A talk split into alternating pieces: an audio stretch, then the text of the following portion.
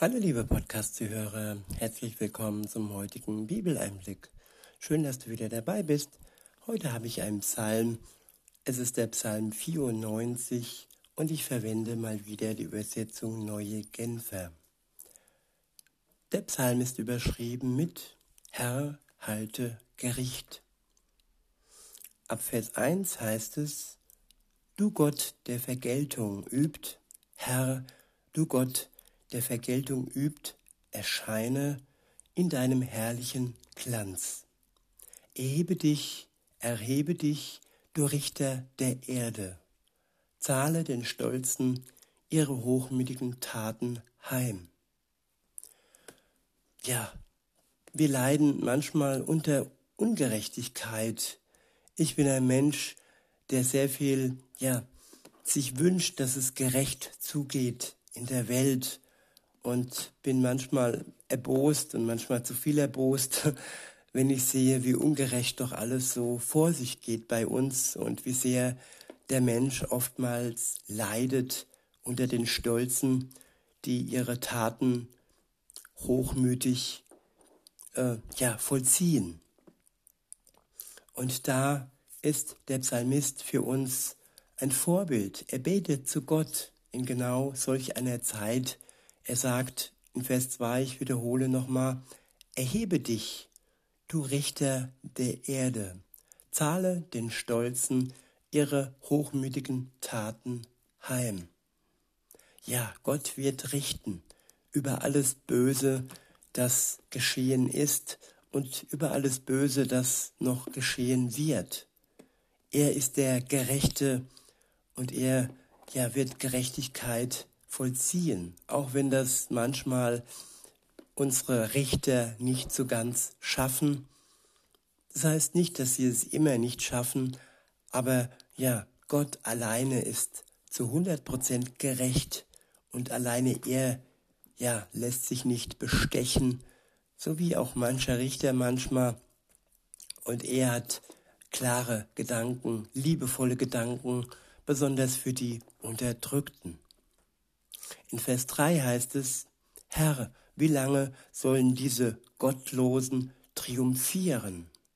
Wie lange noch sollen sie sich hämisch freuen? Ja, Machthaber freuen sich manchmal hämisch darüber, ja, wie ihre Macht bei den sogenannten Untertanen ankommt.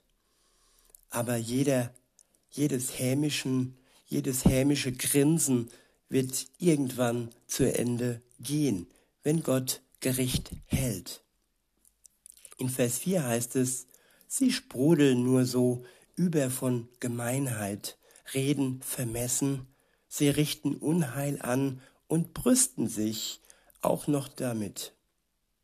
Ja, sich zu brüsten und stolz zu sein auf all das Böse, das getan wurde, das wird irgendwann ein Ende haben. Das ist gewiss. Am Tag des Herrn, wenn er wiederkommt und richten wird die Lebenden und die Toten für alles, was sie haben getan in ihrem Leben.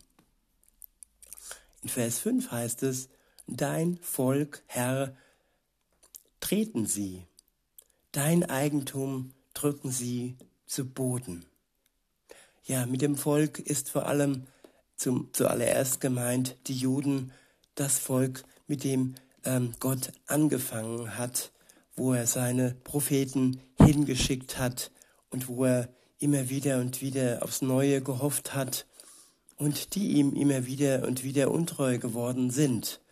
Und als dann Jesus wiederkam, zuerst auch für das Volk Gottes, er hat auch gepredigt als Jude für die Juden und als Mensch aber auch als Gott.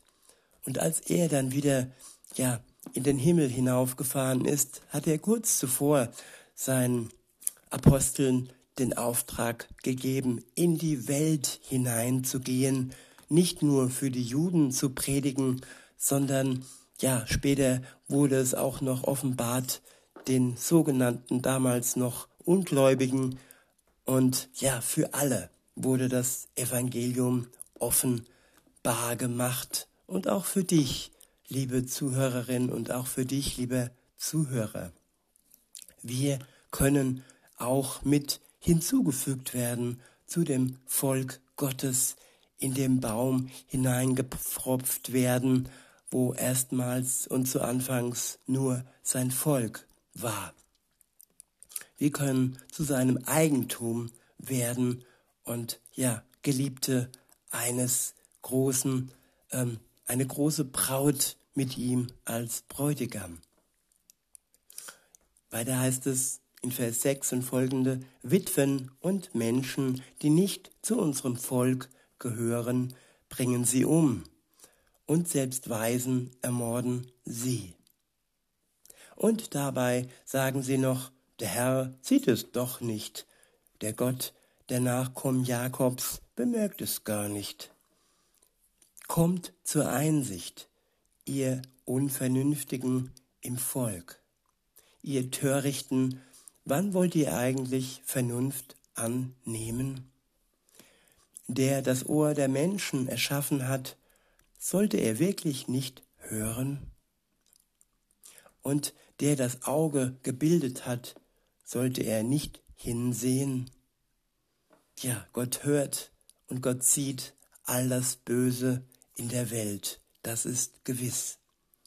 In Vers 10 heißt es, er, der sogar ganze Völker straft, wird er nicht jeden Einzelnen zur Rechenschaft ziehen? Ja, der Mensch denkt manchmal vielleicht, er geht unter unter der Masse. Aber nein, Gott sieht jeden Einzelnen, er sieht ins Herz jedes Einzelnen und er wird genauso wie er die liebt, die ihn lieben, und genauso wie er sich wünscht, dass die, die ihn noch nicht lieben, ja zu ihm kommen, umkehren, seine Gnade annehmen, ja, genauso wird er aber auch gerecht über die richten, die seine Gnade nicht annehmen und ablehnen. Aber, das ist das Gute, die Zeit der Gnade ist noch nicht vorbei.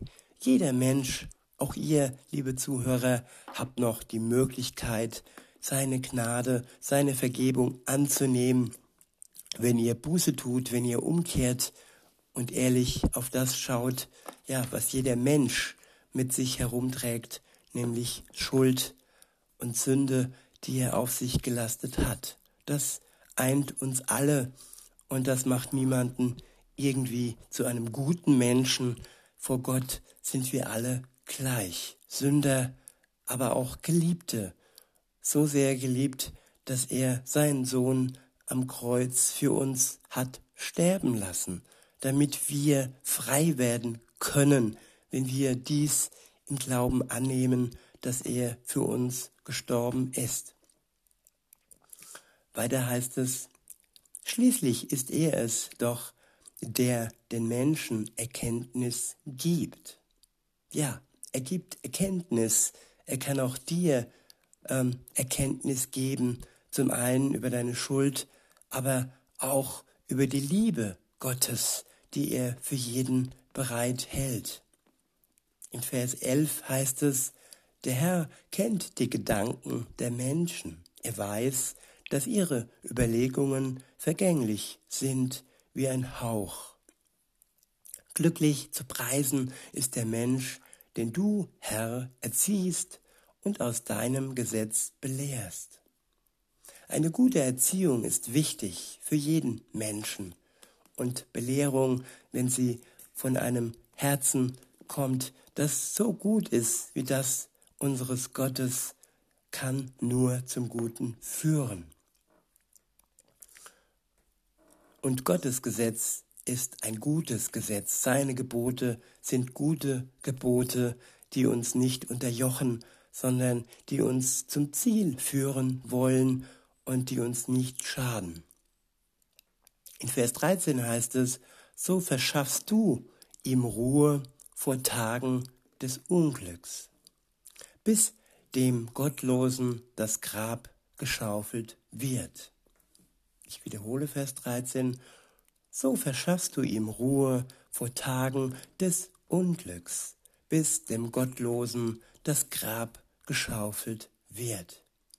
ja, in der Zwischenzeit, in der das Ungerechte, die ungerechten Menschen noch wüten dürfen, verschafft Gott uns, die wir ihm vertrauen, Ruhe und ja, in unglücklichen Tagen dürfen wir Ruhe und Frieden in unserem Herzen haben, weil er beides uns schenkt.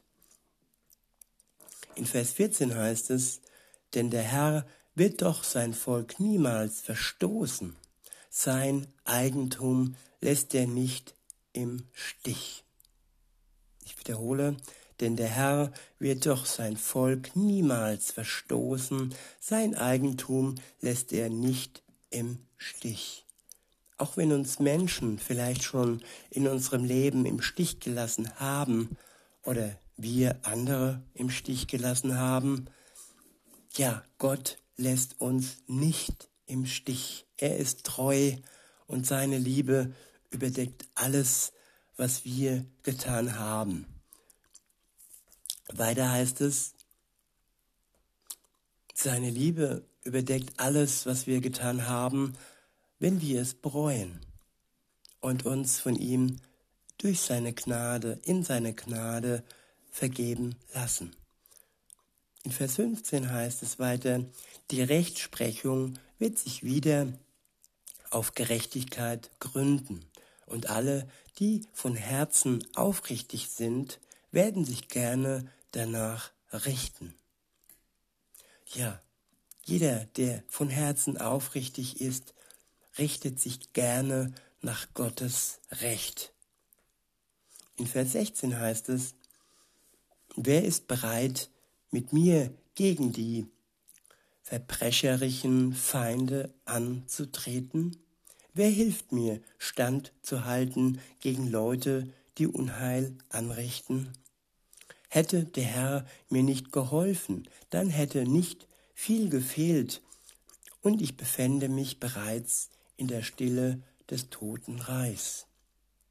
Doch immer, wenn ich dachte, jetzt gerate ich ins Stolpern, dann stützte mich, Herr, deine Gnade. Ich wiederhole, doch immer, wenn ich dachte, jetzt gerate ich, gerate ich ins Stolpern, dann stützte mich, Herr, deine Gnade.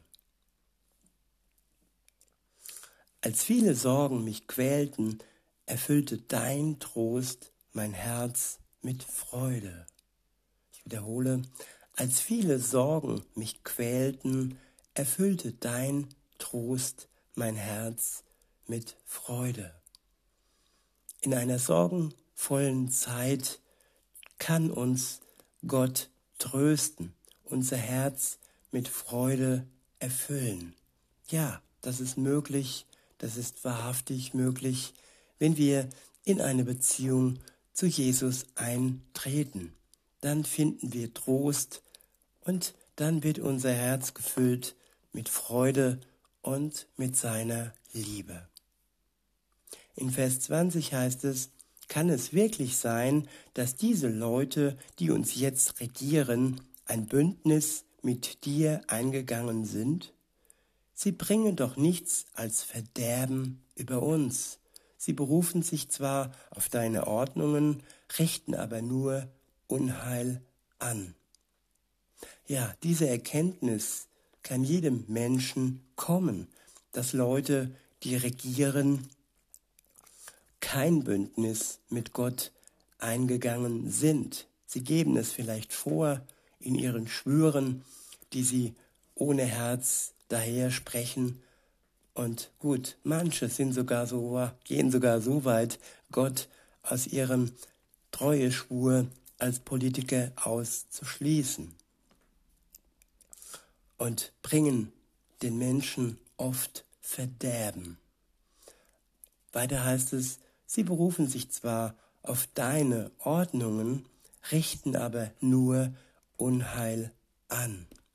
Sie rotten sich zusammen gegen den, der nach Gottes Willen lebt.